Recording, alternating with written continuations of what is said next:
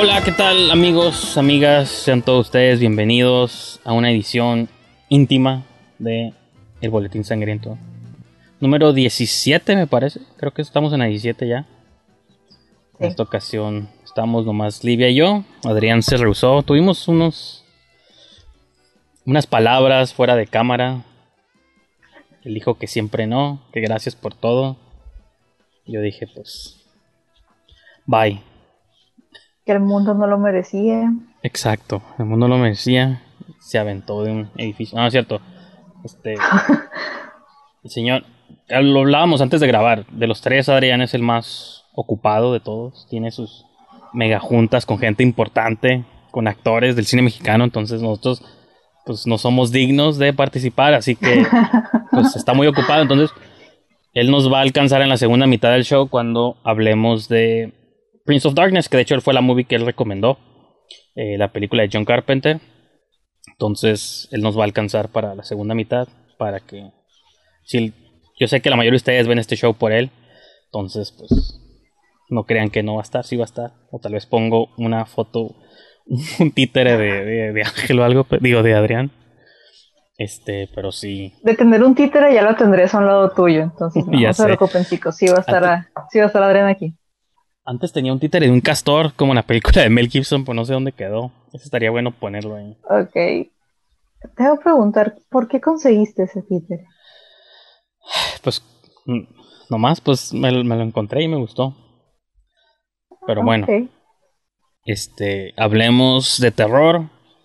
Como saben, siempre la primera mitad del show. Bueno, mi cojos de hoy es Livia No, no la presenté apropiadamente. Estaba como tan clavado en el odio que le tengo a Adrián que se me olvidó presentarte. Pero, No, no, es su culpa ser, es de nosotros, usted es la persona más ocupada. O sea, honestamente, pobrecito, tiene mucho trabajo ahorita. Qué bueno, pero pobrecito. Ah, Digo, ¿cómo puedes preferir trabajar, ganar dinero de verdad, que hacer un show con dos personas que disfrutamos del cine de terror? En una balanza, yo, podcast primero y compromisos, ¿Hambre trabajo. después? Exacto que coma aire, que coma amor. De los tres es el único que tiene una relación seria, entonces, que no el amor alimenta todo, entonces debería vivir de eso. Mm, no sé, creo que es un adulto responsable y precisamente una relación adulta, pues el, dinero y la responsabilidad importan. Entonces, creo que es por eso que seguimos solteros. Claro, probablemente. Pero bueno, esta no es la hora de arear nuestras este, desventuras amorosas, sino vamos a hablar de otro tipo de desventuras, terror. Y vamos a recomendar las cosas. A mí me fascina estar soltera, amo a mi gato. Hay muchos. ¿No viste un comercial que nos sacaron de Netflix? De Sexy Beasts. Así se llama el show. Sexy Beasts, como bestias sexy, sexy. Es un. Es como estos shows de conocer a la pareja ideal. Pero ya es que siempre tienen como un gimmick, ¿no? De que. Este traen como, o se disfrazan de algo, o, no sé, siempre hay como un, aquí supone que todos traen maquillaje de animales, o como de bestias. En el comercial sale como un gato, un delfín. Yo digo que se ha hecho como para furries porque, pues, ¿quién va a pensar que eso es atractivo? Entonces la cura es que hacen como citas a ciegas, pero todos están disfrazados. Parece más de terror, parece un video de David Lynch más que un programa de Netflix, porque, pues la cura es que vas a una cita a ciegas y lo que te hace que no te vean cómo eres, pues es el disfraz de animal. Vas disfrazado de un animal y pues ahí tú compruebas si te enamoras de la persona por su personalidad o porque trae una máscara de un lobo o de un gato o no sé qué es. Entonces está bastante perturbador porque pues van a cenar y toda la gente está normal alrededor, pero ellos están vestidos como animales. El más perturbador es un delfín, porque es una mona que tiene como una cabeza de delfín así nomás. Pero se ve como súper creepy. Digo, no te lo puedo mostrar aquí, pero busca Sexy Beasts Netflix y si te vas a, vas a tener pesadillas por varios días. de lo incómodo que está el, el visual ese. Voy a buscarlo, gracias. Gracias por eso. Pues a, sí me, hizo como bien incómodo, pero aparte siempre me ha dado cosa a la gente. Ah, todo eso salió porque decías lo de tu gato y siempre me ha dado como cosa a la gente que sexualiza a los animales. Y sobre, o sea, como los furries oh. o la gente que, o los animes luego que tienen criaturas medio extrañas, que son como entre combinación ah, animal, sexy, atractivo, no, no sé, me da, miedo. la sofilia. Sí, está raro. O la gente que le, que le entra bien duro el hentai. Es como que. No, yo, yo no entiendo. O sea. Ajá, bueno, lo, lo entiendo desde medida de que cuando, si son humanos, digo, ok, bueno, es una caricatura erótica animada. Pero cuando llega a los extremos de meter tentáculos, pulpos, como ya cosas así, digo, ok. Sí. Ajá, eso es lo que me saca de onda. O sea, para mí, para mí lo, lo único chido en un, en un pulpo es comerlo. Ah, no, pues es que sí, sí, la sensación, pero sí. No, es comerlo, o sea, en taquitos, Sí, en, sí, o sea, un cóctel en caldo de pulpo, claro. Ajá. Ándale, caldito. Pero ya así como que diga, uy, qué rico, como algo erótico, es como que no. No, o sea, no. Soy- soy- creo que soy muy mujigata, a lo mejor es problema mío. Y es porque alguien no, tuvo que intentarlo para darse cuenta de, "Ah, se sentirá interesante un pulpo y pues yo pienso la lógica, resbaloso, con este, ¿cómo se llaman esos? Como, este, los, ten- no tentáculos, sino los. Ven- ventri- Bueno, las no, sé, tiene- de pega, pega. ajá, como esas cosas que se pegan como chupones, tiene un nombre científico. Ajá. Sí, no, definitivamente alguien tuvo que estar muy, muy mal para haber probado, porque sí tuvieron que probarlo, o, Sí, mínimo que- fantasear con eso, sí, totalmente. En- entonces, pues bueno, todavía ya nos hicimos enemigos, no más Adrián, también a la gente que es fan del anime y del hentai. Entonces, pues lo siento. O sea, no decimos que esté mal, solo decimos que no lo entendemos. Ajá, yo no entiendo, pues, digo, pero cuando son nomás como entre humanos animados, digo, pues es como una caricatura erótica ya, ¿no? Pero cuando ya Ajá, son como con sentido. cosas, con cosas, con alienígenas, pulpos o otras criaturas sobrenaturales, Ajá. Que no sé, o sea, que sea tan inter- interespecie, o sea, sí, sí está raro. A lo mejor es porque Miki y yo somos muy mojigatos, pero sí, o sea, lo, lo interespecie como que no, no suena cool. O sea, no, no, no. pues me, me ofende ser llamado mojigato, pero al mismo tiempo es- algo que no le dirían, no- nunca, no me considero el tipo de persona que le dice que no a algo automáticamente, sin intentarlo primero. O sea, que sí que Pero- realidad es un pulpo. Si hubiera una tercera persona y la tercera persona sí me gusta, sí. Si, si, si fuera yo solo, no, se me haría como triste y deprimente. Por ejemplo, es que yo siempre pienso, ya nos estamos desviando, pero no importa, va a ser un programa más corto. Este, en el escenario de Deadpool, no sé si viste la de Deadpool, ¿no? Pero cuando están este, Sí. intentando todos los días, eh, romanti- todos los días del año, están celebrando de diferentes maneras. Y hay un momento donde a Ryan Reynolds al que le toca ser el, receptor. Digo, creo que el, el- el detalle ahí no es tanto de que él se lo estén haciendo a él, sino de que está con una persona que quiere y pues se quieren, ¿no?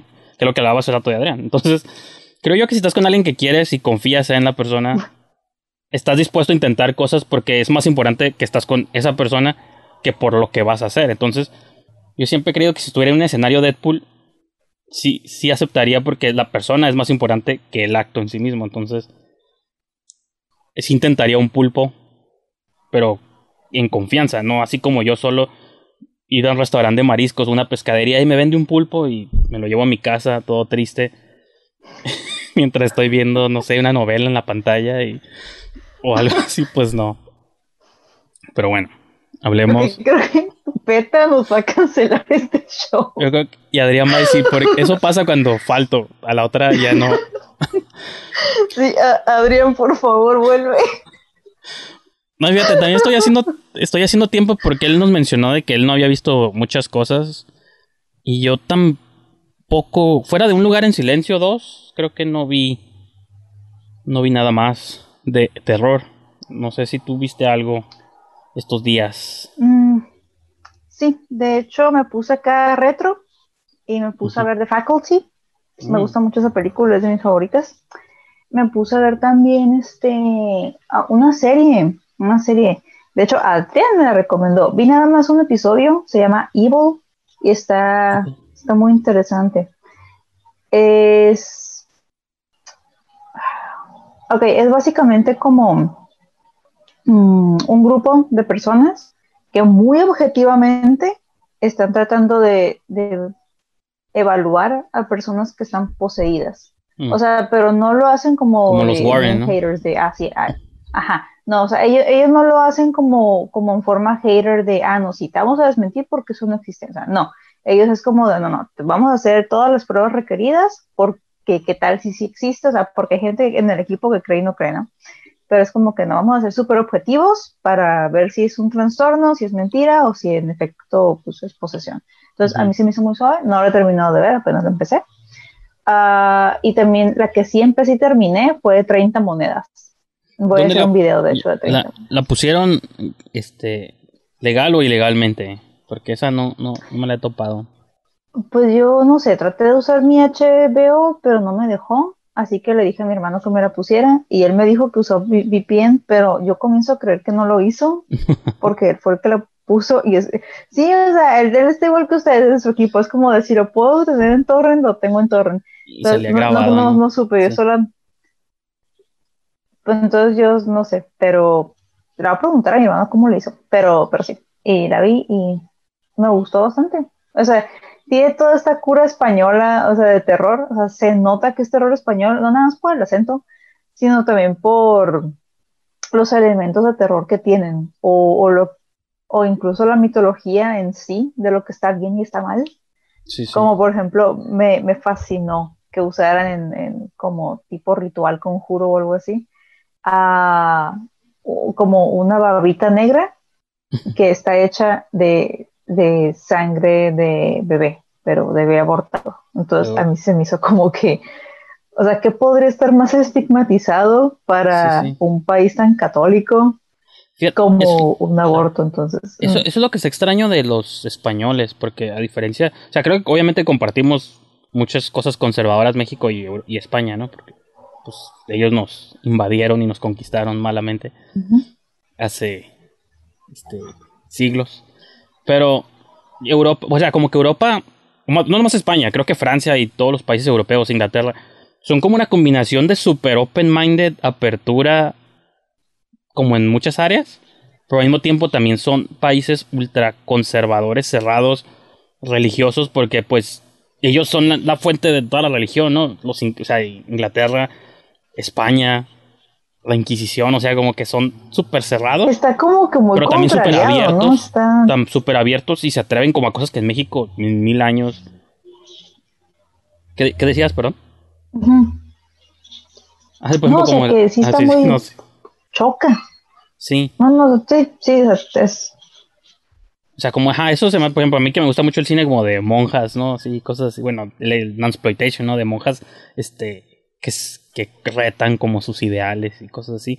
Es esa, usualmente esas películas son este, o inglesas, o italianas, o francesas, o españolas, o alemanas incluso, porque son como países que están como muy, este, como cimentados en la religión, o en el, pero se despegaron por completo de eso, entonces se me hace como muy curada, pues que eso no lo vemos acá en, en Latinoamérica, acá creo que todavía predomina mucho pues los, como hablábamos ahorita, nos dan miedo los pulpos, ¿no? Como la cerrazón y... Bueno, es que quién sabe, porque los japoneses también son así, siento que es un país como muy conservador, pero las cosas más bizarras y más extremas vienen de Japón también, ¿no? Entonces, a lo mejor eso pasa en todas partes, ¿no? Ah, o sea, cada quien tiene, cada país tiene como que sus respectivas rarezas. Entonces, de Europa, sí, eso es lo que a mí me llama un montón la atención, que son súper open mind, muy culturosos y todo eso muy educados, pero en esas cositas, pues sí son como que bien conservadores con ganas. Y pues sí, la historia se, se, se es en un pueblito, entonces, en, pues la iglesia es bien importante y queda bien con el padre o que el padre le caiga bien, o sea, se siente el sabor a pueblo, pues. Y, yo estaba así como que... no, y el director es el día, es el del Día de la Bestia, ¿no? El, el ex de la iglesia. Entonces, desde el Día de la Bestia ya veías tú como ese choque de de ideologías como un padre como personaje central, o, pero la trama es súper sátira así extrema de, de todo, ¿no? Entonces sí, pues también es ya la sensibilidad de Alex de la Iglesia, pues, ¿no? De unir el humor con... No sé si esta serie tenga humor, porque no la he visto, obviamente, pero... Es un poquito más seria. Tiene sus chistorillos, sus, sus pero es, es, un poquito más seria. Eh, es como... Mm, está como, o sea, nivel de seriedad, está el exorcista y está como que muy cerca de, del exorcista. No sé qué es lo que yo considero, no, no, sabría qué, qué, decir para, o hacer para que fuera igual de seria que el exorcista.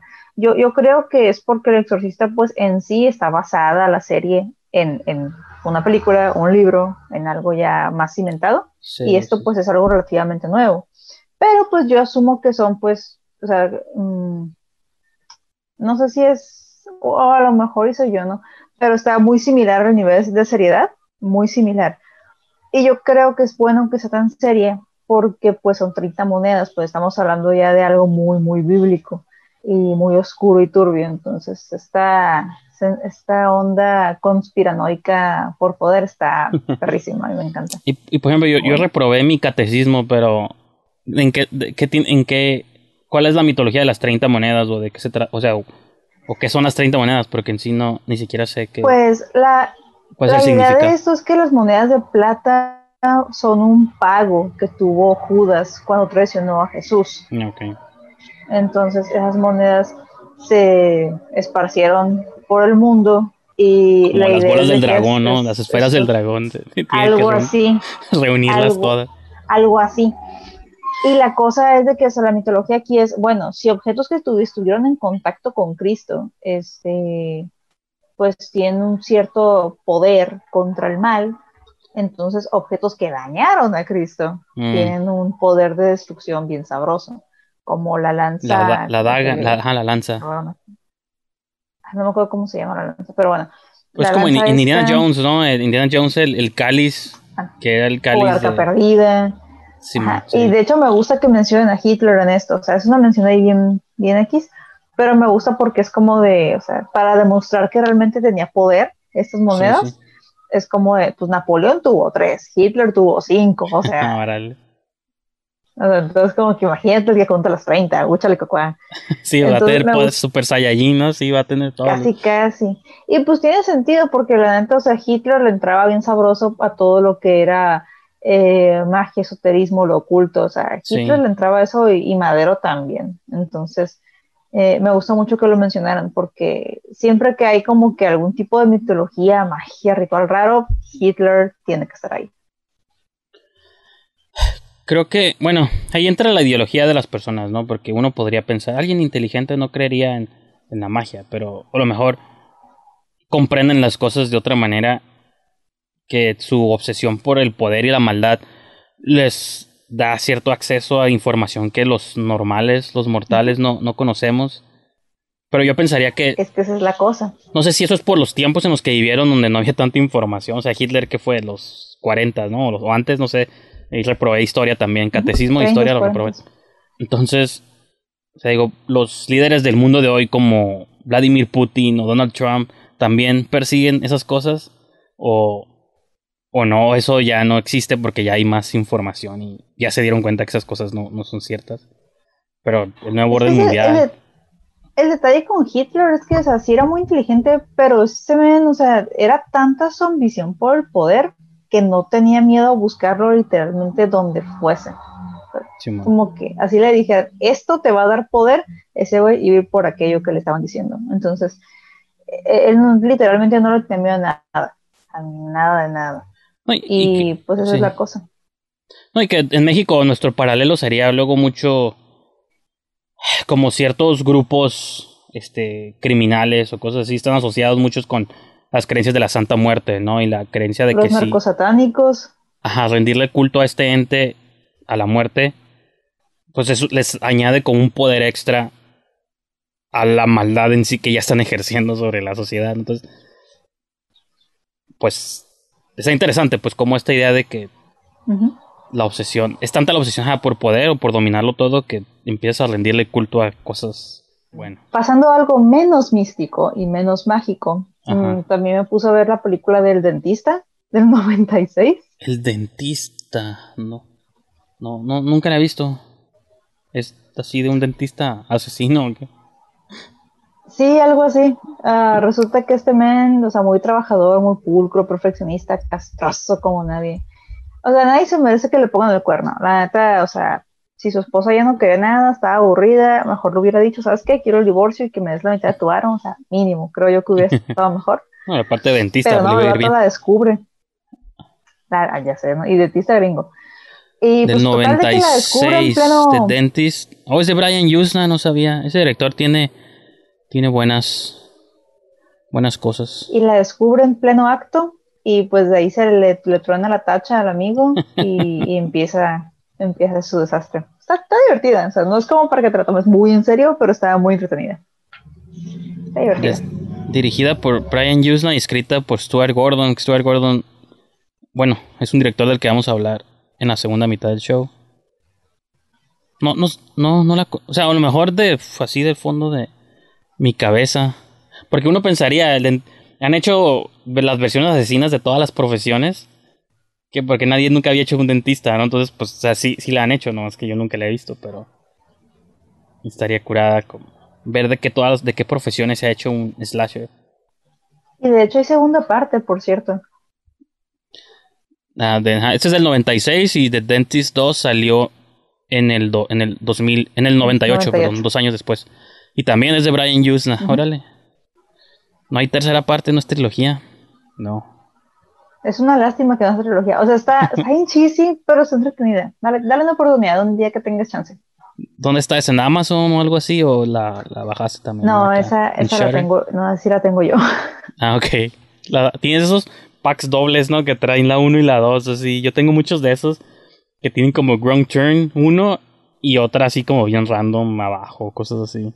No, no viste Quiet Place, ¿verdad? La 2, segunda parte. No he visto Quiet Place. Te puedo spoilear, entonces no es cierto. No te voy a spoilear, pero. Este. Está. Está, está buena. Fin, nada, es cierto. ¿Qué, ¿Qué tan fan fuiste de la primera? Porque a mí me gustó un montón. La primera se me hace. Mucho. Yo la sí lo pu La me con todo mi ser. Sí, la primera yo sí creo que es como Get Out, así, esas como nuevas obras maestras del cine de terror nuevo. Sobre todo porque, pues, es, se basa mucho en el silencio, ¿no? En el que no se oiga nada, eso es la... Sí, no, y de hecho, para estar muy, o sea, para estar muy en silencio la película, cuidan demasiado el sonido, entonces para mí uh -huh. eso es algo que valió, valió oro en esa película. Sí. Entonces, lo que se cura de la segunda parte es que está difícil como evaluarla por sí misma porque es casi una continuación así directa. Es como si se acaba la 1. Es como si, más bien, yo, yo la reseñé como si fuera una miniserie, ¿no? De que la 1 es el primer episodio y la 2 es el segundo episodio. Entonces estás viendo así como lo mismo, pero nomás la segunda, el segundo episodio. Entonces, si la ves como por sí sola, no es una movie que se sostenga en sí misma porque todo lo que ya conociste en la 1 es lo que traspasa a la 2. Entonces yo por eso puse, siento que lo único que no la eleva a esos niveles de la primera es que la primera fue, estuvo como que depende mucho de una de la otra. Como pienso como en Kill Bill o algo así, de que puedes ver la 2 y puedes que te guste la 2, pero la 2 depende tanto de la 1, son la misma movie casi, que es difícil determinar cuál te gusta más que la otra, ¿no? Entonces, eso es lo que siento yo de que si te gustó, si te gustó 98% la 1, la 2 te va a gustar 96%, pues así de que casi al mismo nivel. Si la primera no te gustó, creo que la segunda parte, pues menos porque es como la misma cosa, ¿no? Entonces, yo por eso sí sé, por eso te pregunto a ti, les pregunto a ustedes, si les gustó mucho la 1, entonces la, la 2 es casi como lo mismo y la misma tensión y, y como era el director, pues, bueno, esto es spoiler de la 1, ¿no? Pero pues el director John Krasinski en la primera pues, se muere, ¿no? Se lo, se lo traga ahí un monstruo creo que eso le da la libertad de que en la 2 se enfoque nomás como en dirigir, ya no en combinado, como Ben Affleck le pasa a veces cuando él actúa y se dirige, como que te roba mucha concentración y, y aquí soy actor, y aquí soy director, y aquí soy actor, aquí soy director. Acá el hecho de que él no salga como que ya nomás se enfoca en dirigir y eso hace que haya secuencias mucho más tensas incluso yo creo yo que en la primera. Pero sí está, está, está curada, me gustó, me gustó mucho. No entraré más detalles porque Livia no la ha visto para no spoileársela, pero sí. Creo que es. La voy, la, la voy a ver en la semana porque ya me vacuné. Sí, yo no, pero todos la fui a ver. La, creo que es la mejor movie de terror que he visto este año. Bueno, no sé, en mi lista. Sí, creo que la puse en primer lugar ah. de mi movie de terror. de este año. Voy a confirmar ahorita, pero sí. Sí, creo que sí. Tengo esa y tengo la de Aquelarre de las Brujas de Netflix. Que creo que no la han visto ni tú ni Adrián, malamente. Pero sí, A Quiet Place. Tengo que verla. Tengo, tengo en primer lugar. Mira, apenas me pusieron la pared en mi sala. Deja que cuelgue mi tele para poder verla. Para poder ver movies, ¿no? ¿Y qué otra movie vi? Pues nomás tengo esa y tengo una que se llama Sensor. Sensor. No sé si has escuchado hablar de ella. Sensor. Es una movie de este año también. Esa la, la, premisa está súper curada porque está basada como en la vida real. En los... Ya que hablábamos de que Europa y cerrados y conservadores y eso, pues no sé si has escuchado sobre los ochentas el fenómeno de los video nasties de las películas que prohibieron en Inglaterra que desde el, es el gobierno prohibió una lista de 72 películas donde las mandaron destruir en todos los videoclubs. Si te cachaban, casi como cacharte con drogas, ¿no? De que si te veían en posesión de alguna de estas películas, okay. podías ir a prisión, te quitaban el cassette, lo destruían. Eran como videotapes ilegales y entre ellas iba La Masacre en Texas, Evil Dead, o sea, había entre movies conocidas y otras pues así B-movies que nomás son famosas porque estaban en esa lista, ¿no? Son las clásicas 72 películas que les llaman. A ver si encuentro ahorita la lista rápidamente de las movies. Pero sí, bueno, supone que eso sí pasó en los 80s en, Inglaterra, ¿no? Que le llamaban el pánico de los, los video nasties, ¿no? O cosas así. Entonces la movie se llama Censor porque la protagonista es la que trabaja en la compañía de censura y es la que tiene que reseñar. O sea, ver las películas, marcar en qué partes este, pues son las partes más fuertes y gráficas y editar y, censurarlas, pues, ¿no? Para que así pudieran salir, de otro modo se iban a convertir en películas ilegales. Pero lo que está cura de la movie, bueno, eso es como el trabajo de ella, ¿no? Que tiene diario, pero ella tiene como un trauma desde chica, ¿no? Que supone que ella tenía una hermana, pero de niña su hermana se perdió en el bosque y nunca la encontraron. Y pues toda la vida y pero ella era la que quería que jugaran en el bosque, ella y su hermana. Entonces, toda la vida ha sentido culpa de que por, irnos a jugar al bosque, pues mi hermana se, se perdió y ahorita ya pues soy una mujer grande y mis papás ah, mayores todos, pero siempre se, se, ha sentido culpable porque perdió a su hermanita en el bosque, ¿no? Pero bueno, eso es como lo personal de ella. Y obviamente trabaja como editora o en la censura pues de las movies. Pero de tantas movies de terror que ve y violencia gráfica y todo, como que se empieza a trastornar o a confundir como la realidad con la ficción hasta cierto punto. Y todo comienza cuando un día una de estas movies que está editando se trata sobre dos niñas que van al bosque y una se pierde y la otra... Y sea cabrón, esta movie tiene el mismo plot de mi infancia. Pero la movie ya empieza a jugar contigo como y me identifica un poco incluso con la protagonista, pero como esta cosa de que ves tantas movies que empiezas a fundir la realidad con la ficción. Digo, yo no he llegado a esos niveles todavía, pero entiendes como esta idea de ver tantas películas que tu realidad se empieza a convertir. O sea, ves tantas movies que ya no sabes dónde empieza la película y dónde termina. Y obviamente la película es un poco surreal, medio. Se ven las influencias como de David Lynch, así como. Como Mandy, ¿no? Incluso más recientes, de movies donde ya no sabes la misma película te empieza a llevar a lugares donde ya no sabes tú dónde empieza la movie y dónde es la realidad y la ficción. Entonces está, está muy curada la película. Digo, y aparte está curada porque pues parte de un hecho real que sí pasó en los ochentas, pero obviamente pues la película se lo lleva, lo lleva a extremos de fantasía y pues se llama Sensor de ¿cómo se llama la directora? Por aquí tengo el nombre en Letterboxd. Pero digo, si te la topas por ahí, te la recomiendo bastante. Sensor, ok, voy a buscarla. Ah, como sensor. Bueno, incluso en español, pues vimos sensor. La directora tiene un nombre bien extraño: Prano. Prano Bailey. Bailey Bond. Exótico. es, ajá, es como su primer. Es inglesa la directora y es su primer. Es un primer movie. Pero está. Pues me gusta cuando directores así con su primera película hacen algo bien interesante. Entonces a mí sí me gustó. Me gustó mucho. Pues entonces. Yo creo que. Con esto podemos, yo creo, terminar la primera parte del show. Y como mencionaba hace rato, Adrián nos va a acompañar en la segunda parte. Ya me mandó un texto de que ya se desocupó de su junta con, con Camila Sodi y no sé quién, con Badir Derbez. Entonces. Y Eugenio Derbez, con todos los Derbez, de todos los Derbez. Para producir su, el sitcom. ¿Cómo se llama el show ese que tienen de los. Viajando con los Derbez, ¿no? ¿Cómo se llama? O en familia, algo así. Y, y el Omacho Parra no se quiso quedar atrás y hizo uno también, ¿no? ¿No, no has visto? Que es, No lo he visto.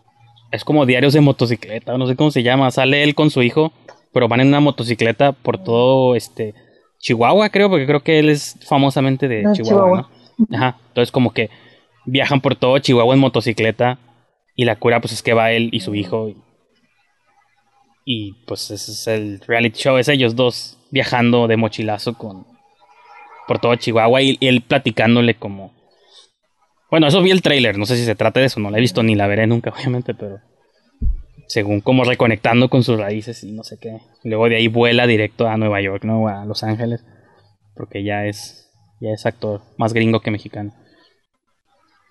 Sí, no me llama la atención. De No, a mí hecho, tampoco, pero- ah, vi uno que otro episodio de, lo de, de los Derbez porque a mis tíos les gusta. Entonces, pues dije, vamos a ver de qué trata. Y a mí se me hizo muy aburrido. Entonces, como que me quedé, o sea, si, si tanto quieres hacer como, así entiendo el propósito, es más como una semblanza familiar para que vean lo chidos que son. Pero Sí. pues es un, es un comercial de varios Sí, pues, sí. episodios para pues conocer a la familia, ¿no? Y es como que tienen familia, denles, o sea, denles atención. Pero pues creo que no, no la requiere, o sea, al menos yo creo que no requieren ese comercial tan largo, porque, o sea, Badir lo está haciendo bien, o sea, no, no me parece mal actor, creo que actúa bien. No, incluso, o sea, no, le un proyecto acá. es como nomás por criticar el apellido, porque creo que él, Aislinder, o sea, si hacen una muy gringa, pues bien por ellos, ¿no? O sea, es- pero como que ahí es más por el apellido que porque se lo hayan ganado, quizá. De hecho, Badir debe salir una de terror, ¿no? Que el séptimo día, no sé qué. De, sí, de hecho la quiero ver, nada más porque sale él. Y también el otro actor que no me acuerdo cómo se llama, que sale en una película con Katie Holmes de papá. No Pues el otro es Guy, es Guy Pierce, el, el- no sé si ese es el que te refieres. Sí. Guy Pierce es el otro señor que sale en el póster Sí, Guy Pearce. y sale Badir Derbez. Pero sí se me hace así como esas directo a video de Ah. terror, medio chafitas, ¿no? Pero no sé si... Sí, a mí también se me figura. Pe- pero hablando del show, lo más chistoso es, es, el, es uno de los hijos, el José Eduardo, que no es tan famosillo así, tipo Hollywood, es, es uno como gordito con barba. Eh, creo que es el hijo que tuvo con Victoria Rufo. Ahí ya puro, Entonces- acá todo puro chisme, ¿no? Cuál, ¿Cuál de todos? Ay, sí. Pues cada uno es Sí, una mamá es el diferente, más ¿no? chistoso. Sí, a cada uno le dio su madre, es para que no se peleen. Está bien, está bien. Pues, pero sí, o sea, es, es- es el que se hizo más chistoso de todo el show, el más real. Los demás estaban como que bien fabricadísimos. entonces, yo siento que el show, más que hacerles bien, les hace mal, porque que de verdad que sí, sí hay, hay momentos en los que me quedo, mm, ¿qué intentas? Pero no, el, el show está así como que, mm, eh, si ocupan una semblanza, realmente no la necesitan porque pues Badir no actúa mal, Aishlin también actúa chido, Derbez eh, se avienta buenos trabajos, pero ya, ya no soy tan fan como antes. Pero sí, o sea, para mí está así como que no, no, es- no es mi clase de show tampoco. Ya que si se pueden hacer como una exploración en un sitio de terror, probablemente sí, ahí sí lo voy a ver con todo el Pues, gusto del mundo. A veces se comienzan. ¿Quién fue la que hizo? ¿Quién la que fue la que empezó en La Niña de la Mina? ¿Te acuerdas? Hay una actriz. ¿Te acuerdas? Horrible movie. No, creo que es Ay, Regina sí. Blandón. Es la que salía- Blandón. Ajá, en La Niña de la Mina cuando pues nadie la conocía. Y muchos luego sí, si revisas sus filmografías tienen como esa movie mala de terror de la que seguramente se arrepienten. Como ahorita la que yo quería ver, la de. Exorcismo de Carmen Farías con Camila Sodi. Y entonces no sé qué tan buena esté o no, pero pues es terror mexicano, no supongo que hay que verlo. Pero sí. Yo la quiero ver, o sea, ambas. eh, esta, la del séptimo día y también la de El exorcismo este de con, con Camila. Ajá. Nada más para ver de qué tratan, nada más para ver qué proponen. Sí, se ve súper genérica y no creo que hayan hecho una buena movie, pero me llama la atención ver qué hicieron. Y si neta, la niña de la mina, no la vean, por favor. Ah, no, no, no. no, no desperdicien su tiempo ahí, está horrible. Me Esa y muy bien Morgan- Regina Blandón. Morgana, ¿nunca viste esa movie? Ay, está espantosa. Hablé de ella en uno de mis primeros videos. Está Ah, sí, horrible, no, o sea. Sí. Ay, no. Es esa clase de cosas que simplemente jamás debieron aprobar. O sea, es como que neta, no. Hay mejores cosas en que ech- echar presupuesto. O sea, la neta, no, está horrible. Todo. Deberíamos hacer un show donde hablemos así como de movies de terror mexicanas malas. Como los remakes Malas. de, de Tawada y todas, todas esas movies. Yo creo que sí. Yo creo que sí. Hay que decirle a Adrián con tiempo para que. Para que esté aquí. Viernes de ánimas, ¿no? Que esta la filmaban aquí en Ensenada. Este, es el que me quería acordar quién salía en Morgana, pero es Sucia- Susana Melilca- Melikian. Que era famosilla antes, pero desapareció por completo, ¿no? Más o menos. Sale. Ah, no, sí ha seguido haciendo cosas. Sale en José José Sa- y otras cosas. ¿Sale Sí. Irán Castillo? ¿Sale Irán Castillo? Irán Castillo, ajá, Irán Castillo sí es más, pues, más conocida, ¿no? Pero, bueno, sale televisión, pero es que, como muchos actores, luego si salen en pura tele no los considero actores, de verdad. Pero en México es lo que predomina. Como ahorita, mi nueva actriz favorita mexicana es Melissa Barrera, ¿no? Que salió en, en el musical In the Heights. Pero tiene, hizo años novelas en México que yo nunca me enteré porque, pues, no. Como consumo González, pues yo no veía esas cosas. Me empecé a enterar de que existían hasta que empezaban a hacer movies en Estados Unidos. Pero si revisas sus filmografías, tienen novelas en México, ¿no? Entonces. Lo siento, soy malinchista, pero. Con movies no, con Ah, novelas sí, no las veo. Pues es que, pues, ¿por qué las voy a ver? No, No, ni siquiera tengo televisión. O sea, tele abierta para ver, para verlas, pero no las vería. novelas- hay novelas buenas. Por ejemplo, Amor Real, a mí me gustó mucho esa novela. Yo me acuerdo de niño que mi mamá veía novelas de terror como la de los de Luciana Salazar. No, ¿cómo se llamaba? Diana, no, Diana Salazar, no, ¿cómo se llamaba? El extraño retorno de Diana. Sí, creo que sí. No me acuerdo, había como movies de género, así que estaban. Luego, Cuna de Lobos, la original también era como de pseudo Oh. terror, ¿no? Entonces. ya, creo que eso no existe ahorita, ¿no? Pero. O no sé. No. Aunque rehicieron Cuna de Lobos, pero no sé cómo habrá quedado. Pues según mi nana dice que quedó chida. Un poquito fuerte, según ella. Pero sí, que quedó, quedó suave. O sea, que es de sexo.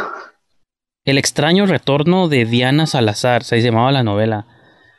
Era de una mujer de los de la Nueva España que reencarnaba en una mujer en el presente y y pero se le prendían los ojos como en el en el intro, creo que era como bruja. Ah, creo que era una bruja que mataban en la Inquisición en México en la Nueva España y reencarnaba en Lucía Méndez en los ochentas, entonces pues tenía que pues no sé la historia de qué se trataba, pero creo que mi mamá la veía, entonces por eso me acuerdo que existía.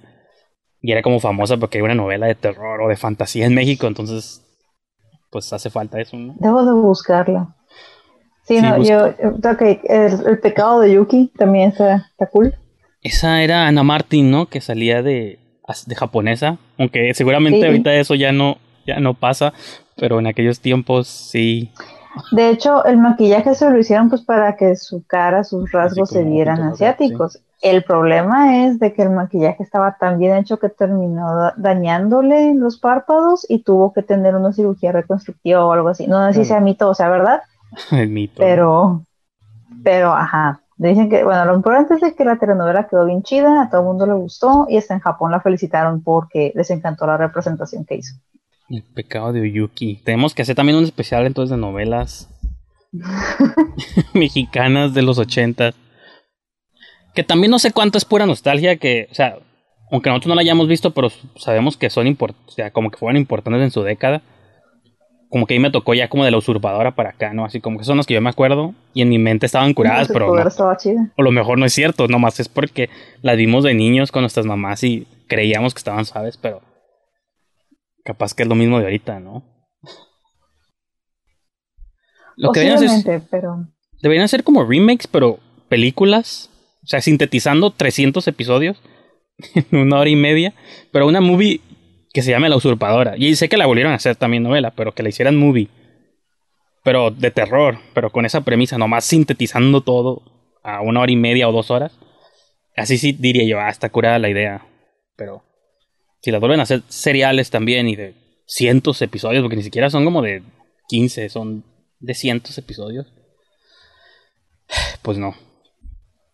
Pero bueno, ya hablamos de novelas, de películas mexicanas. Ya podemos hablar ahora sí de la película elegida entonces. Así es, porque Adrián ya está esperando y me dice que si no recibo su llamada va a regresar a contactar a este, no sé, a inserte actor famoso aquí. Entonces, pues bueno, entonces vamos a ir a una pequeña transición y nos va a acompañar Adrián en unos cuantos segundos. Pues bueno, esas fueron nuestras grandes recomendaciones de movies. No puedo creer que hablamos de esa película específica que ustedes escucharon hace varios minutos. Pero ahora pues vamos a hablar del review. Ya saben, la segunda mitad del show siempre es un review. Siempre elige alguien la película. Y pues esta vez le tocaba a Adrián elegir una movie, trastornarnos con una movie llamada el príncipe de las tinieblas, Prince of Darkness, ¿no? De, Prince of Darkness, sí. De Juan Carpintero. ni siquiera sé si tiene título en, México. O si sea literal, porque. Pues creo que es el príncipe de las tinieblas, pero ahorita lo busco mientras. Mientras te pregunto. Pues, ah, tú eres mega, nos has dicho aquí que eres mega fan de John Carpenter, ¿no? Y que es uno de tus directores favoritos. Y que esta en sí era una de tus muy favoritas, pues te quiero preguntar así como en específico. ¿Cuál fue tu, tu razón de elegirla y porque querías que la viéramos todos Ya, sí, sabes, este, creo que busqué en, en, Rotten Tomatoes hasta hace apenas este, unos días, como que dije, ¿cuánto, cuánto tiene de calificación? Y, y de hecho, o sea, es, es Rotten eh, con 58 contra 60 de, de, audiencia. Entonces está como que justo en la mitad, un poquito más de la mitad.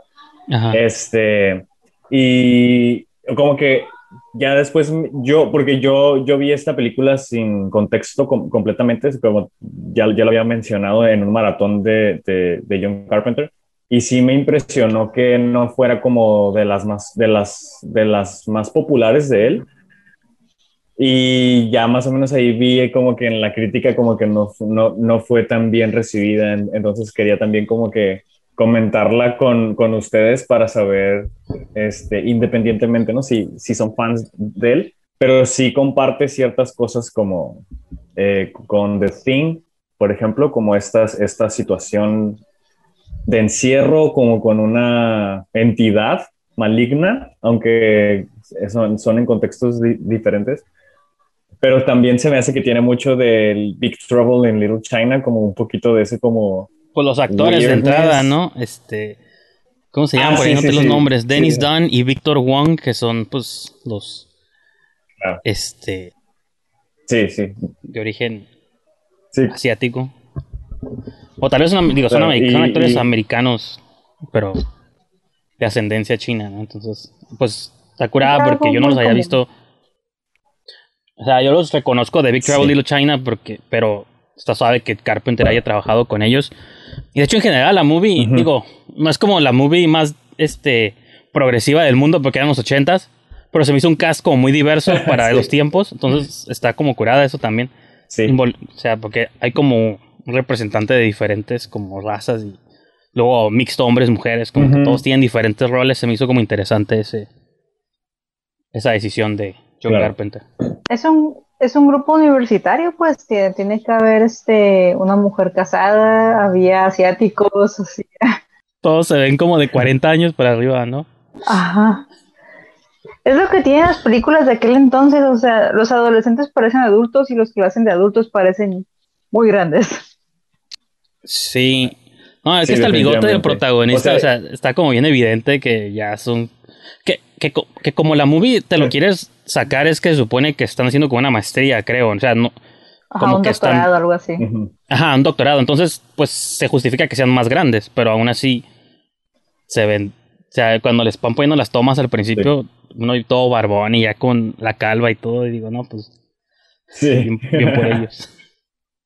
Sí, de, de, de, hecho, sí, es así como. Es como el, el, primer pensamiento que, que yo también tuve, fue como que se ven bastante viejos como para, para ser tan jóvenes, pero ya no, no, mejor no, no juzgo porque el, el karma is gonna get after me. No, pero, pero como dice Livia, es que en las movies de antes los estudiantes sí se veían súper jóvenes cuando no eran. Pues. O sea, sí se podían súper viejos cuando no. Pues porque eran los actores más buenos que podían conseguir, ¿no? Si ponían realmente a veinteañeros, pues no, no iba a estar curada.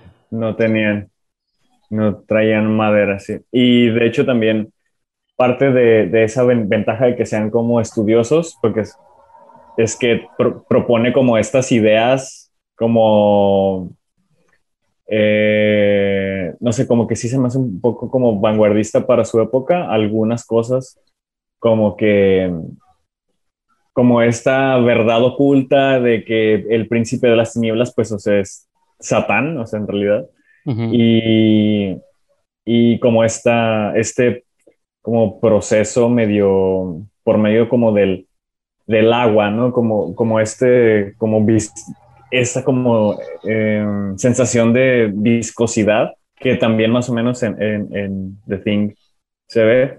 siento también como, como que propone, propone ciertas cosas, aunque no, no ahonda ¿no? en ellas. Que, creo que lo que más me voló de, de, la mente es como este sueño recurrente que tienen todos.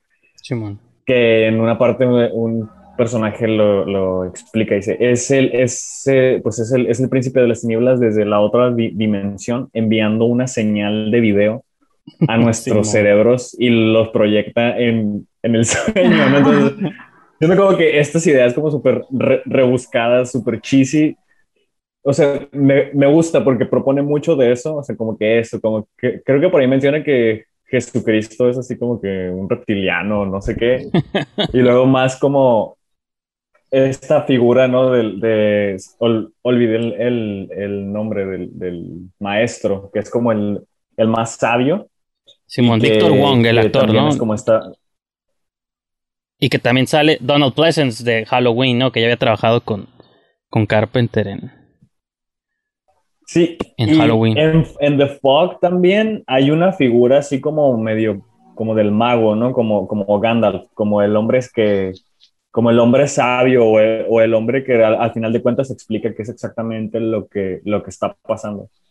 Este, también en The Fog hay un sacerdote que es, pues, es el hombre más, más viejo y es el que explica eh, por qué la maldición de la niebla. Entonces aquí como que esta figura de, este personaje también es como algo recurrente de, de Carpenter y algo que, lo supo, lo supo manejar bien porque ahora, por ejemplo, ya como que en el conjuro, por ejemplo, con los Warren, ambos saben, ambos tienen control total de la, de la situación y eso hace que hasta cierto punto como que nos haga sentir seguros.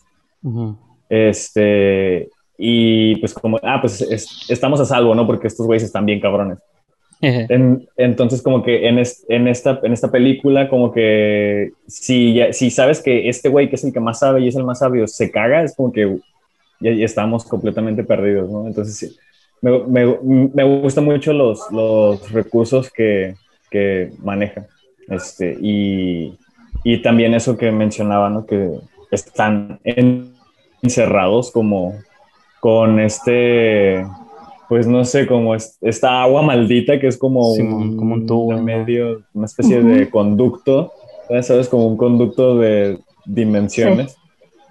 No sé, o sea, la verdad es que podría hablar un chorro de, de, esta película porque también la escena del afroamericano en el, en el espejo, en donde está perdiendo como su persona, su identidad, siento que influenció también un poco a Jordan Peele este, con algunas cosas en, en, las películas que, bueno, en las únicas dos películas que ha hecho, pero sí, este, cuando vi Prince of Darkness pensé en, en, Get Out por esa escena, de, porque también es como pues, una persona que está perdiendo su identidad. Pero ya, tal, tal vez eso sea así como algo que nada más yo así lo, lo forcé, pero cuando la vi definitivamente pensé en eso, como que dije, creo que Jordan Peele vio esta película cuando, estaba ahí trabajando su, Simón. A lo mejor sí. Nunca lo ha dicho o no he visto suficientes entrevistas de él, pero... No, yo no lo había considerado hasta ahorita que te estoy oyendo. A lo mejor sí, tiene sentido para mí. O sea, pues John Carpenter sí, es como de esos directores que, que, aunque trabajaban en varios géneros, sí, sí es como del, en el terror, creo que dejó claramente ahí como su, su marca. Y no dudaría que haya sido uno de los directores pues más influenciales de, de todos. Incluso el ritmo que tiene la movie al principio, sobre todo, cuando te está contando apenas de qué se va a tratar la historia y te pone como los diferentes personajes, el profesor, te pone al padre, a los estudiantes, y luego pues con el score de, de, Carpenter, que siempre es como acá esos, como electrónico, así, drone en ascenso, que te va metiendo como en el mood. O sea, eh, me gusta cómo te mete a la situación, pues, y eso está como muy curada. Y digo, es como un feeling, ¿no? Que sabes que es de John Carpenter y nadie más creo que es donde él tiene como el sello específico de... Ya, se, siente que es una movie de, de, él. Incluso es de los pocos directores que firman las movies con sus nombres, ¿no? Así como, bueno, ahorita es como Tim Burton, mm. yo creo que es Tim Burton's, mm, lo que sea que sea la movie. Casi todas sus películas de los 80 son John Carpenter's y el título, ¿no? The Thing o Vampires o, o, es, o, o es, también es John Carpenter's Prince of Darkness, entonces eso pues también es cierto prestigio que se ganan con el tiempo, ¿no? Pero no sé, Livia, ¿tú qué quieres comentar? Ah, me gusta que la película se haya lanzado a ser tan experimental, porque siento como que ese día Carpenter cuando lo estaba haciendo dijo, ¿saben qué? Tengo un chingo de ideas, vamos a poner todo. Creo que todo va aquí. Porque, o sea, sí veo cositas como que, o sea, la gente encerrada en una sola locación, the thing este, o igual el, paso lento pero seguro, eso es algo que marca mucho su, toda su cinematografía. Entonces es como, no sé, como que se me hizo interesante la película por todo lo que tenía para ver, porque tenía como que un montón de cositas para decir, aporta o veo algo. Ah, aunque sí se me hizo como que no, no termino de, de, cuajar, o sea, es una idea muy entretenida, pero siento que nunca termino de cuajar como está palomera, pero yo no la no, no, no, siento que funcione mucho como algo muy terrorífico. No es como The Thing, por ejemplo, que ahí sí es, son científicos, es un laboratorio, hay claustrofobia, mismos elementos que acá. Pero, o sea, esa situación tensa, la claustrofobia como tal, no la siento. O igual las bases científicas para la mitología, en este caso, la mitología de nuestro adversario, de Satanás, que de hecho, pues sí, encontrártelo es algo importante en un edificio viejo. Ah, de hecho, hay, en, Los en el centro de Los Ángeles. Hay una segunda parte, una secuela de Suspiria. Ah, no me acuerdo cómo se llama la película. Inferno. Fíjate, la de Inferno, yo pensé mucho en esa movie cuando estábamos viendo esto. En la secuela, uh, igual, es un edificio abandonado y hay algo malo. Yo compro la idea rápido. Pero aquí en esta película, es una iglesia muy vieja, hay algo malo. Se me hace difícil comprarla precisamente porque como la mitología nunca se, no, está sólida, pero sí, para mí algo muy importante en una película de terror es la mitología, que las reglas estén muy basadas. Por eso el conjuro, las primeras dos películas funcionan muy bien, porque como las reglas están claras de qué se puede hacer y qué no, independientemente de cómo son los Warren de la vida real, diferentes a los del cine, este, por eso funcionaron las películas. Y por eso es de que películas como La Llorona o, o Annabelle Comes Home no cuajan, porque la mitología les falla. Entonces creo que eso es el, el, fallo más grande de esta. Pero sí está entretenida. Sí, claro. Sí, fíjate, yo tenía planeada una movie para recomendarles, pero esta película me hizo pensar en otras y creo que una de las que pensé, ah, creo, que es la que quiero recomendar en lugar de la que tenía en mente. Entonces. Pensé que te habías arrepentido. Ajá, que yo pensé que Prince of Darkness era de una cosa, pero ya cuando la estuve viendo, dije, no, me prompteó como otra idea, otra movie. Pero entre las que pensé también estaba la de Inferno de, de Argento, por, sobre todo por la idea del edificio, no tanto por los colores y eso, porque creo que la Inferno es mucho más, este, pues es más estilizada, ¿no? Por ser de Dario Argento, pero sí. Y, y como esas cosas que a lo mejor dice Lilla que no cuajan de que. Creo que eso es lo que, ajá, lo que está curada de la movie, pues que es como rara. y como también dijo Adrián, de que avienta un montón de ideas así contra la pared, así a ver cuál de todas como de algún modo pega. Pero el elemento sobre todo que más me llama la atención y que siempre me ha gustado de cuando las movies lo logran hacer es cuando quieren combinar la ciencia con la religión, ¿no? Como esta idea de... O sea, todos estos son científicos, están estudiando alguna maestría, un doctorado en física cuántica o no sé qué cosas. Y lo que están... Y están utilizando los métodos científicos de ellos para descifrar un misterio religioso este, del diablo, pues, ¿no? O sea, ancestral, pero pues es del. Pues es el príncipe de las tinieblas, ¿no? Es el demonio mismo el que están estudiando. Entonces, como que esa. Que la movie tratara de conectar esas dos cosas. Eso es lo que se me hace como. Sí, y, la propuesta interesante. Y, y, ese, ese factor de una iglesia súper antigua en medio de Los Ángeles, o no sé, no, no, no, no es, no es Los Ángeles, no, están en, están en otro lado, creo. No, sí es Los Ángeles. De hecho, en la movie ah, dicen, está aquí en el downtown LA y luego los homeless, pues es como una burla también, pero... Eso de los homeless, eso, eso del, del, de los homeless y como que... Eh, me, también me recuerda a otra película de él que es They Live, que es como ah, también está como... Pues es el... Es, es, mm.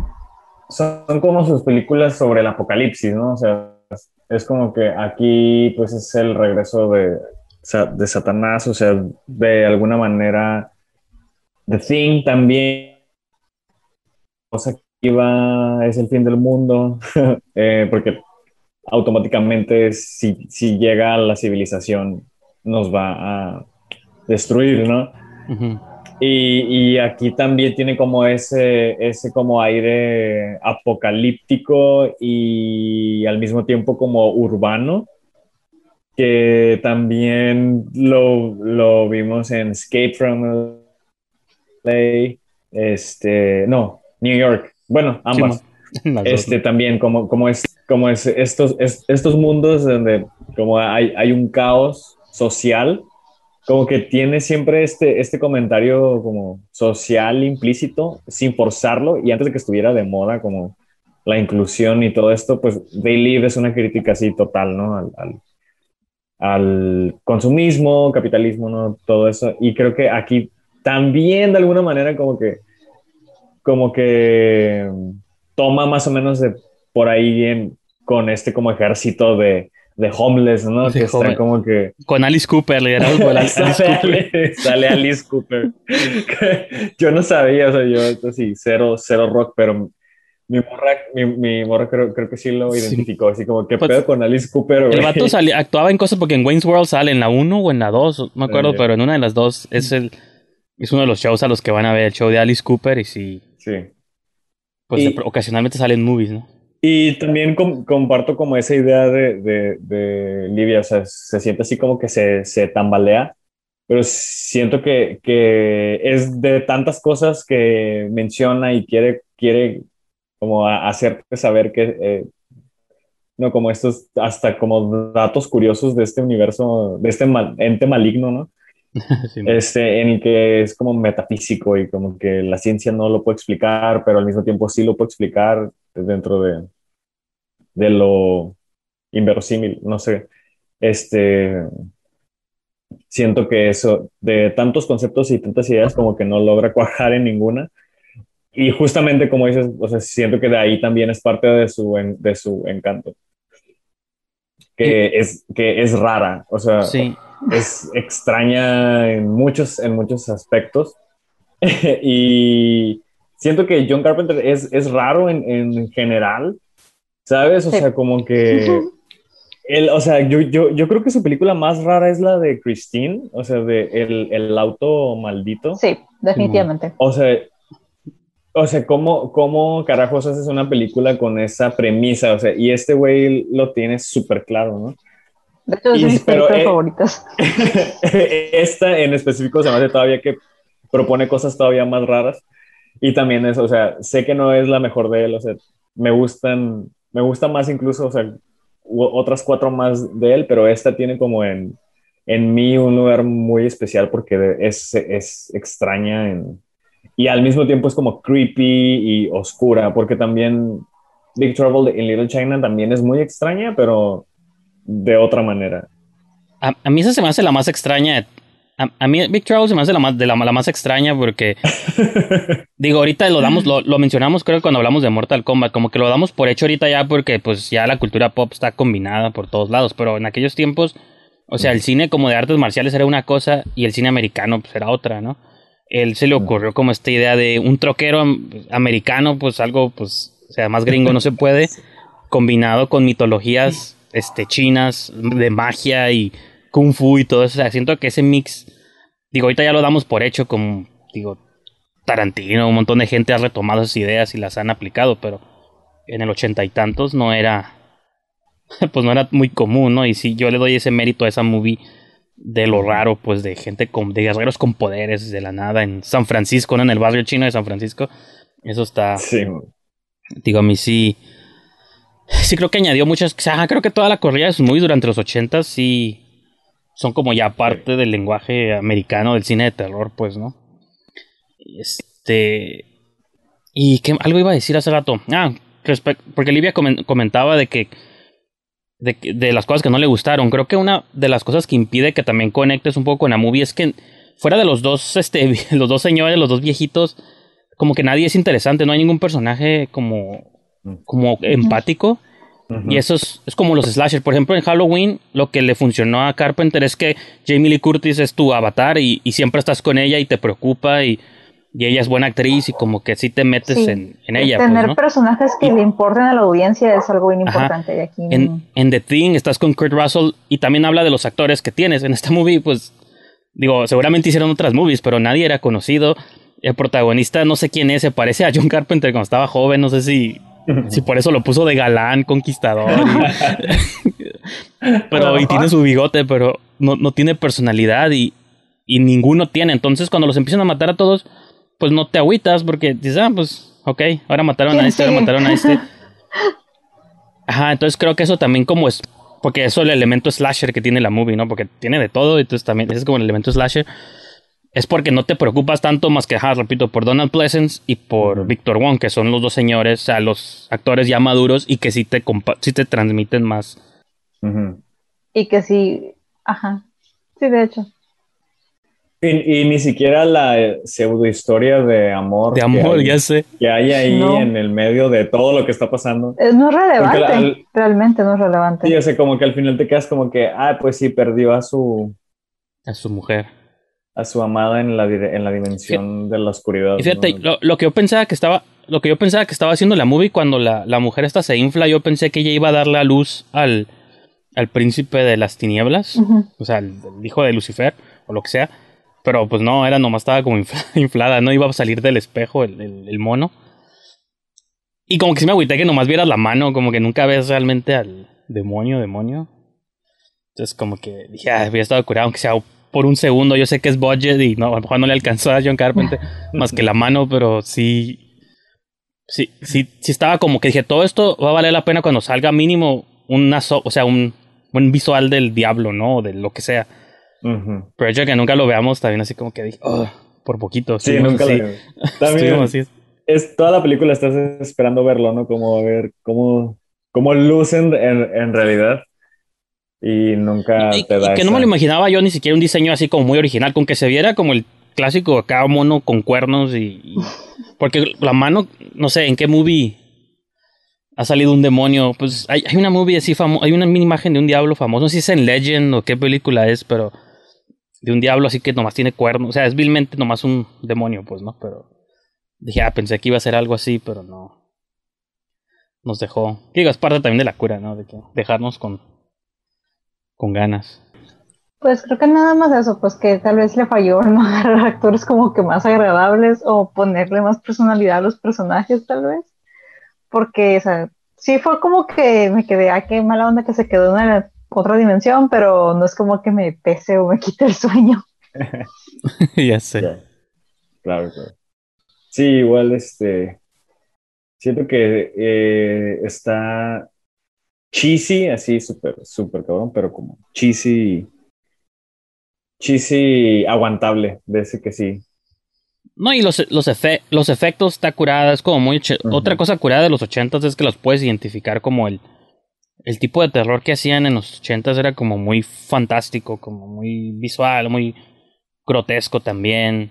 Hay momentos donde me recordó como Ghostbusters y yo sé que son diferentes tipos de movies, pero cuando ves lo verde, eso así como flotando, digo, los ochentas como que se prestaba mucho para que, o sea, como que era, el terror tenía muchos elementos muy fantásticos que creo que se perdió mucho en los noventas y, y obviamente hasta la fecha, ¿no? Creo que ya estamos en otra cosa, pero el horror como ochentero es muy fácil de, de identificar.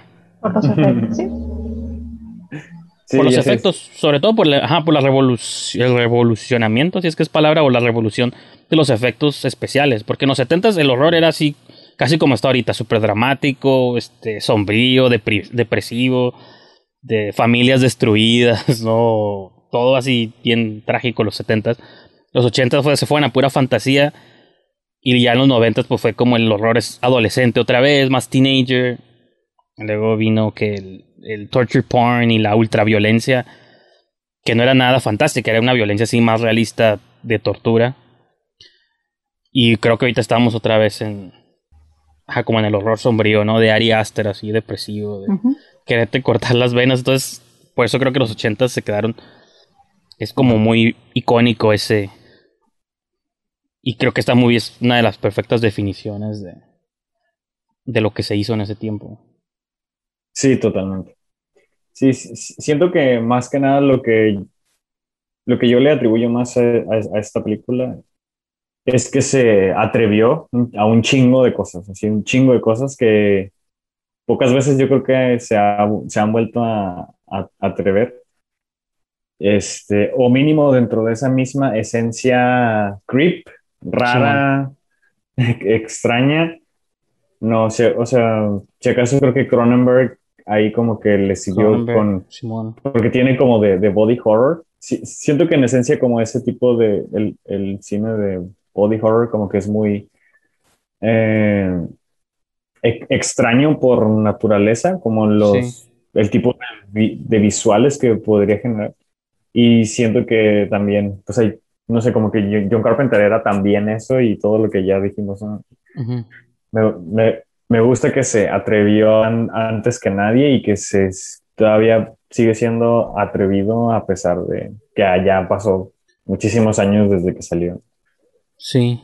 No, y fíjate, en, en Wikipedia menciona que es parte de una trilogía no oficial llamada la trilogía del apocalipsis, que comenzó con The Thing, luego siguió esta, y la tercera es Prince of Darkness, Digo, la de In the Mouth of Madness, que creo que esa es la que, ah, que yo pensaba que era la que había recomendado de nombre, me mm. confundí, como Madness, Darkness y eso. Pero en esa sale Sam Neill, que es como una especie de Stephen King. Tiene otro nombre, es un autor que se obsesiona, que, o sea, que sus propias historias lo empiezan a perseguir, ¿no? Y sí. Esa sí la, sí la vi hace mucho y también está, está curadilla. de hecho, está mejor esa que esta en cuestión de estructura. Sí, y, por Sam Neill, es que es lo que mencionaba ahorita los actores. Funciona porque Sam Neill sí o sea, era post este, Jurassic Park, o sea, ya era, ya era un buen actor, pues, ¿no? Entonces, sí te, pues te vendía todo, cosa que acá no tienes alguien de quien colgarte, pues, y ese es su primer, su principal problema, creo yo. Sí, definitivamente es mejor película así en, en calidad cinematográfica de Mouth of Madness, sí. Que, que también, sí, por ejemplo, la verdad, The, The Thing también se me hace un poco que, que se tambalea, aunque es más concisa, porque se limita a, la, a una base, ¿no? En la Antártica y está bien, bien justificado. Pero sí, siento que Mouth of Madness es como que ya está, ya como que terminó de perfeccionar esa misma como fórmula de alguna manera. Pero sí, ¿cuál, ¿cuál era la que habías pensado en recomendar? No, pues digo, la, bueno, la que, la que tenía pensada no voy a decir porque a lo mejor sí la paso para otra, entonces los voy a dejar este anticipar. Es que esa sí quiero que la veamos, pero la voy a dejar para sí, pero la quería poner después de esta, pero me acordé más de otra movie que vi el año pasado. Digo, usualmente recomendamos como nuestras favoritas. Entonces, la que vi no es como que realmente es una favorita de toda la vida, pero desde el año pasado que la vi sí se convirtió en una favorita nueva. Pero todo el tiempo estuve pensando en esta movie. Y ahorita que hablabas tú de directores de, de los ochentas que se apegaban mucho a esto. Otro de ellos es Stuart Gordon, que es como súper conocido por todos sus este, adaptaciones libres que hizo de historias de Lovecraft. Entonces, creo que la más Ah, famosa de él es Reanimator, pero la que yo quiero que veamos para la siguiente semana es la de From Beyond. No sé si ya la vieron, o si no la han visto en mucho Ah. tiempo, pues para que la vuelvan a ver. Me Este, suena. Creo que no lo he visto. es este. Sale Barbara Crampton, que era como su actriz así fetiche también de todos los ochentas. Y es, bueno, como premisa vaga, porque quiero que la veamos todos y para la siguiente show, este. Comentarla. Es sobre también unos científicos que están este, desarrollando una máquina que de algún que de la nada o accidentalmente descubren que esa máquina se conecta con otra dimensión o una especie de no multiverso, pero más bien como una dimensión cósmica extraña. Pero así como ellos quieren entrar a esa dimensión, significa que también de aquella dimensión hay cosas que quieren entrar a la nuestra, ¿no? Entonces, como que medio Insidious, digo, esa salió muchos años después, pero como ese tipo de plots, y aparte esta según está basada en una historia de Lovecraft, ¿no? Que yo, yo sé que Adrián sí es fan de, de- del señor Lovecraft, y que hoy en día ya decimos, ¿no? Que hoy en día ya todo es Lovecraftiano, pero esa movie Ya sí dice H- sí la presenta HP Lovecraft's From Beyond, ¿no? Entonces, pues, no sé qué tan fiel o no fiel o qué tanto esté basada en una historia de él, pero sí, él hizo con muchas adaptaciones y pues también tiene como esta idea de científicos trabajando con cosas ocultas que no entienden y que van más allá de lo, de lo entendible por la humanidad, ¿no? Entonces, abriendo como portales a otras cosas más diabólicas, entonces pues sí me gustaría que... Y aparte, o sea, es que esta, esas movies son muy parecidas, pero a mí me gusta mucho más lo que hizo en From Beyond Stuart Gordon. Entonces como que quería que debatiéramos como esa parte, ¿no? De, de decirles yo porque siento que esa movie es la versión superior de Prince of Darkness, pero no quiero tampoco trashear Prince of Darkness porque pues... Porque sí está curada y entiendo por qué le gusta a Adrián, ajá, no más que a lo mejor... Pero también entiendo, por ejemplo, que hablabas de los porcentajes bajos. Como es una movie tan rara, entiendo por qué a mucha gente no le gusta, ¿no? Porque no se apega como a, lo- a la norma. Pero el no pegarse a la norma, supongo que ese es su gran. Pues es lo que lo hace un- la hace única, ¿no? La, la perfección en la imperfección, creo yo. Ese tipo de movies siempre. Yo también soy fan de eso. Y la que les voy a recomendar también está súper B, así. Este. O sea, no se esperen así mega actuaciones y todo, ¿no? Pero sí. es- el concepto, creo yo que son movies que la salva. Creo que Prince of Darkness y From Beyond, la que vamos a ver, lo que la salva es el concepto, pues sí, creo que es lo que las va a convertir, las, lo que las convierte en movies de culto de los 80s, ¿no? Va. Yay, muy bien, muy bien. Entonces, pues. Pues ajá, entonces, con eso vamos a concluir el show de hoy. Este, gracias por habernos acompañado en esta sesión. Este, mega extensa. De nuestra discusión de Prince of Darkness y todas las movies que recomendamos al principio. No voy a repetir los títulos porque ustedes ya escucharon. Pero, pues sí, este, también nuestras redes y el grupo, todo estuvo apareciendo debajo para que se suscriban. Cada vez se añaden miembros nuevos. Recomienden movies, compartan memes. Yo estoy recomendando cómics últimamente. Yo sé que nadie lee cómics en México, pero menos en Tijuana, pero de todos modos. Ah, de hecho, bueno, ahí voy a postear una nueva no- novela gráfica que me acabo de comprar en. Cool. en Walmart, que resultó ser de horror Ajá, y, y ahí se las posteo para que se metan y Simón. encuentren el grupo. Yes, el boletín sangriento. Y pues sí, eso yo creo va a ser todo por esta semana. y Por esta quincena, más bien. Gracias por habernos acompañado. Y nos vemos.